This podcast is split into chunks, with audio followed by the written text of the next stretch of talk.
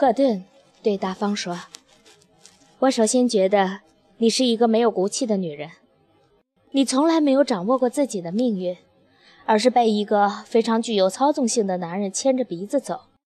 这个男人就是小松，后来变成了老松。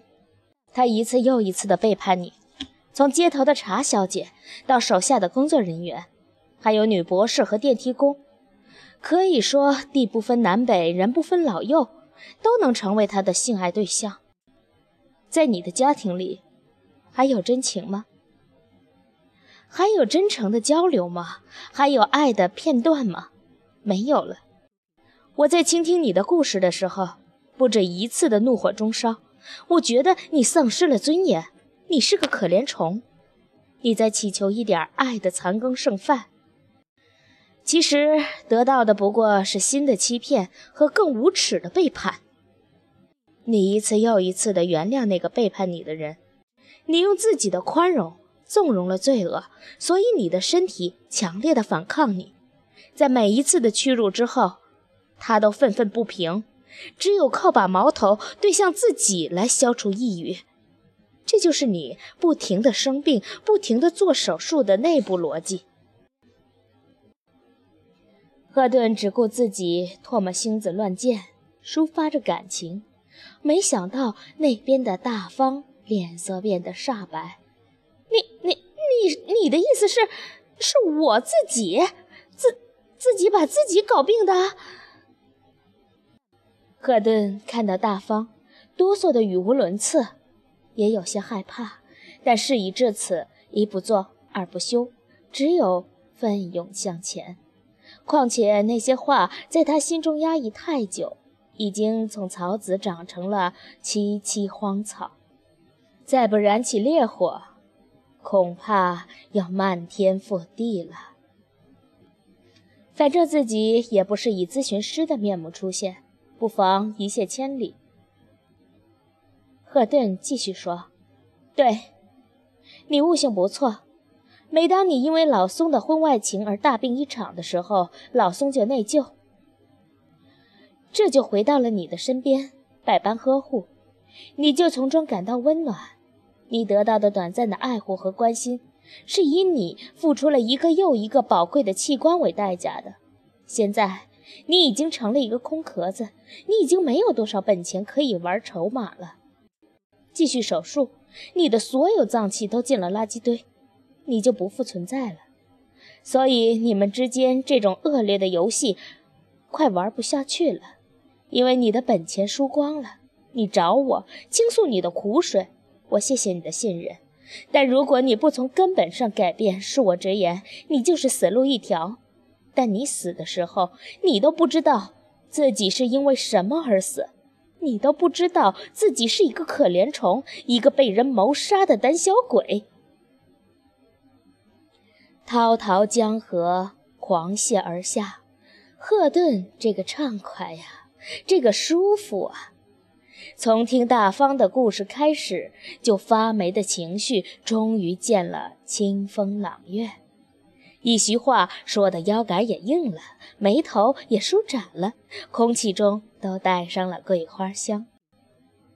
大方好像被原子弹炸中，嘴巴张成 O 型。却发不出任何声音，颜面肌肉抽搐而跳动，浑身像落叶一样颤抖着。赫顿有些害怕。大方，是你让我直说的，你不会吓着了吧？大方半天才说：“不会。其实你说的这些啊，我早就模模糊糊的想过了。”我之所以不敢往深里想，是太疼了，太苦了。我找你们这里啊，就是想找一个渠道救救自己。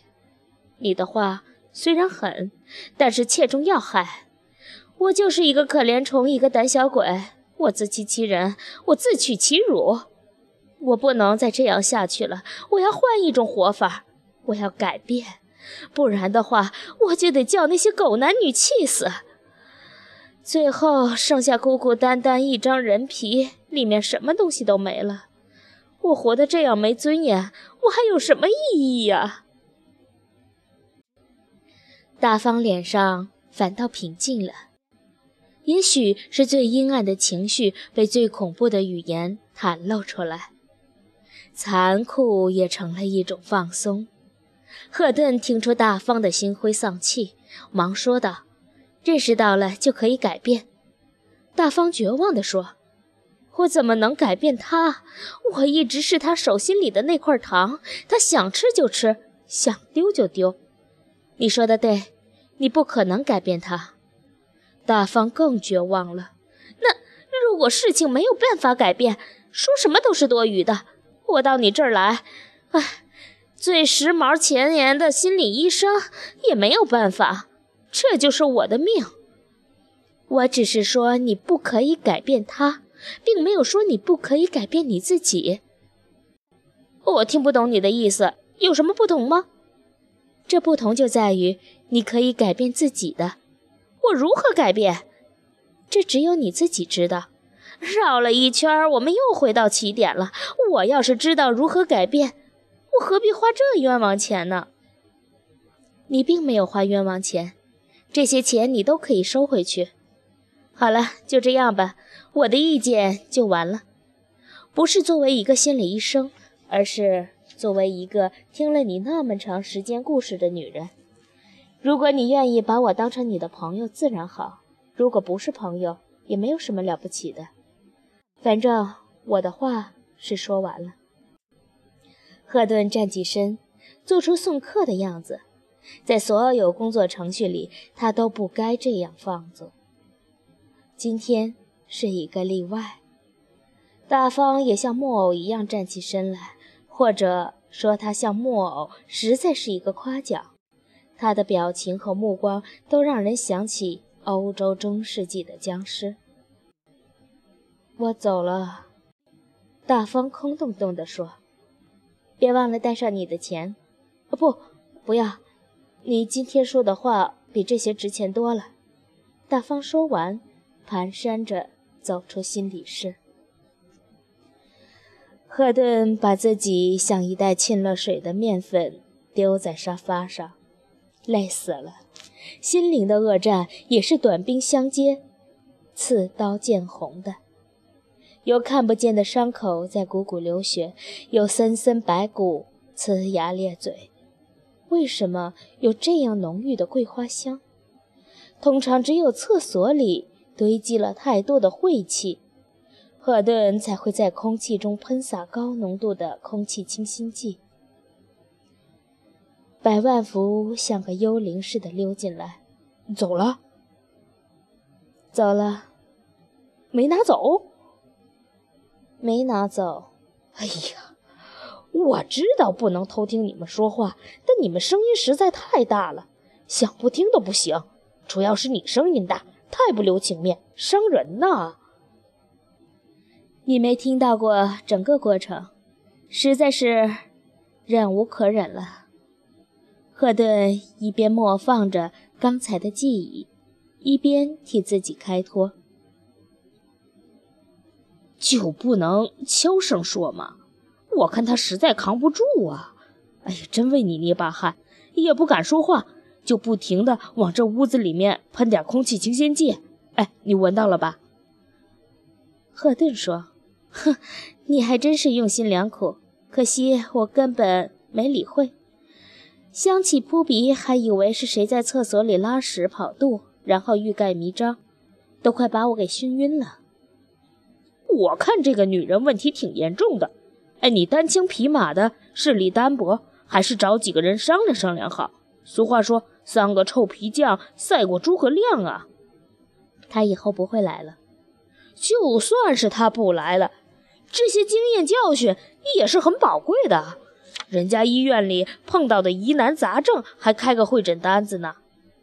赫顿想想说：“好，是个好主意。”于是就有了同济会诊，于是就有了自杀未遂，于是就有了老松的来访，于是就有了赫顿的崩溃。你最好找个舒服的姿势，全身不要绷紧。两手扶起来，对，就是这样，背部悬空，姬明聪开始对赫顿进行全身抚摸，两肩放松，说着，把双手盘在赫顿的肩头。赫顿轻轻地抽搐了一下，姬明聪清楚地感觉到了，但他不去理会，继续向下进行，从赫顿的肩部开始，轻轻向下触摸，一边观察着赫顿的反应。一点点地放松手中的力度，最后变得像蝴蝶的翅膀一样轻颤。反复多次之后，弗洛伊德榻上的赫顿如同橡皮泥一样柔软起来。把十个手指放松，让他感觉到舒服。金明聪抓起赫顿的十个指尖，轻轻地抬后放下。第一次，赫顿手臂失去了支撑，缓缓地落了下来。这说明赫顿的意识还在强有力地控制着自己的肌肉群，催眠没有达到预计的效果。姬明聪不急不躁，缓缓地又开始了新一轮的试探。当他第二次骤然放开赫顿的手臂时，坠落的速度明显加快了。但还仿佛装了缓控装置的门页，有些迟缓。金明聪到底是身经百战，毫不气馁，一次又一次抚摸着赫顿的手臂，好像是当年那个把铁杵磨成针的老婆婆，不厌其烦地打磨着那块顽铁。终于，当金明聪第 N 次放开赫顿的手臂时，赫顿的手臂就像僵尸之臂，砰然落下，发出了很大的响声。赫顿已经完全失去了对自己手臂的控制力量，好像一根任人挥舞的三节棍。基明聪转而用手轻轻接触赫顿的膝部。你把两个膝盖骨放松，让它好像漂浮起来。这样一遍又一遍的重复之后，赫顿终于觉得自己的两条腿如太空人行走，失去了重心和方向感。请你盯住这个火焰，随着它闪烁，你用力吸气。好，你的肺已经胀满了。好像风帆，停住你的呼吸，好像你已经停泊在世界上最深的港湾。然后你尽其所能呼出你肺里所有的空气，让它变成一个空空如也的袋子。对，很好，用力呼，把所有气体都呼出去。你觉得自己也漂浮起来了。现在放松你的右脚，让它脱离你而去；放松你的左脚，让它脱离你而去；放松你的左手，放松你的右手，放松。现在你已经无所牵挂，你变得像一团雾，像一丛棉花。像天鹅的羽毛飞升，点着蜡烛就是催眠版。在那之后，一定发生了什么？到底发生了什么？每个人都是一个谜题，一个连他自己都不知道谜底的谜题。唯一能够破解这个谜题的人是谁？面对人生最复杂的题目，金明聪。有一种被荆棘深入虎穴的快感。有的人以遥远的星球为研究对象，有的人以细微的粒子为研究对象，有的人以蚂蚁的眼睛为研究对象，有的人以恐龙的脊椎骨化石为研究对象，更有人以人的心脾肺胃为研究对象。他姬明聪是以人为研究对象的，不研究人的肉体，只研究人的心灵。这是一个无比宽广的深邃的内在宇宙。金明聪把自己的一生掩埋在其中，其乐无穷。现在面对赫顿这个案例，姬明聪停滞不前，在对赫顿的催眠中遇到了强大的阻力。赫顿甚至连眼睛都不肯闭上，害怕一闭眼就被淹没在无边的黑暗和寒冷中。吉明聪借机用忍，催眠就像钟乳石一样，极缓慢地点滴着，长成一株笋。如果你着急摆弄，它就会折断。到底发生了什么？是什么让赫顿变成现在的样子？心理探索犹如一柄双刃剑。如果你一直封闭着、掩埋着真相，就是血里藏尸，尸体栩栩如生地冻结在那里，不会分解和消失。表面看起来是白茫茫一片大地，真干净。遗忘的永冻层会让创伤不再腐烂。但是，如果你挖掘，如果你把那个尸体暴晒在日光之下，结果往往不堪入目。真正的心理学家，如同真正的探险者，绝不会因为艰难险阻而回避穿越南极，谋求心理探索的过程，如同兴奋剂注入体内，心在半空弯成一个问号，瞳孔因为。放大，呼吸加快，手心也会冷汗涔涔。这种状态会使诱食者进入痴迷。金明聪认为，好奇是年轻最显著的标志之一。当一个人不再好奇的时候，生命也就接近尾声。死亡是不需要好奇的，他蹲在远方，慢条斯理地等待着你。要在他呼唤你之前，让你莫名其妙的事情搞清楚，然后再明明白白的上路，是心理学家的职责和幸福。季明聪在暗夜中对自己一笑，他想到了一个方法，一个在别人看来肯定是卑鄙的方法，明知是勉强，却必须要坚持。谁都有黔驴技穷的时候。权威也不是金刚不坏之体，除了坚持，你没有更深入的灵丹妙药。他为此做了周密的准备。当赫顿再一次来访的时候，金明聪对他说：“想把自己搞清楚吗？”赫顿毫不迟疑地说：“是，我一次又一次来打扰你，图的就是清楚。”金明聪说。弗洛伊德收费很高的，那我就给他家当保姆，以工钱相抵吧。看来你决心蛮大的。我是一个对人特别感兴趣的人，尤其是对自己有兴趣。那就好。有什么好？一个连自己都不清楚的人也能搞懂世界吗？我可以帮你。你已经帮我了。是我不争气。但是没法子，太顽固，顽固的那部分是我又不是我，我管不了他。我还可以继续帮你，谢谢您。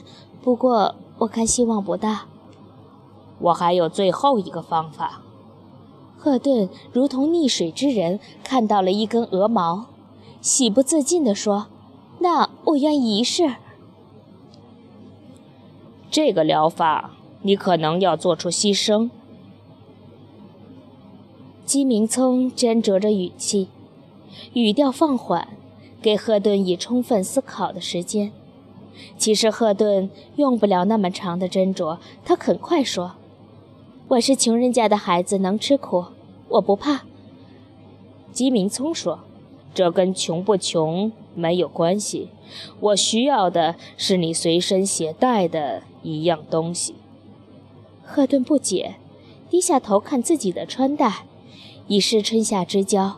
她穿一套纯棉的豆沙色套裙，脚上是一双白色的仿皮凉鞋，没有佩戴任何首饰，连手表都没有，要看时间就用手机手机来代替。赫顿有些尴尬说：“我随身没有什么东西能抵挡如此的重任。”有，那是什么？你听好了，不要吓得惊叫。这个疗法很特别。经过这么长时间的相互交流，我想你能明白我的真实意义。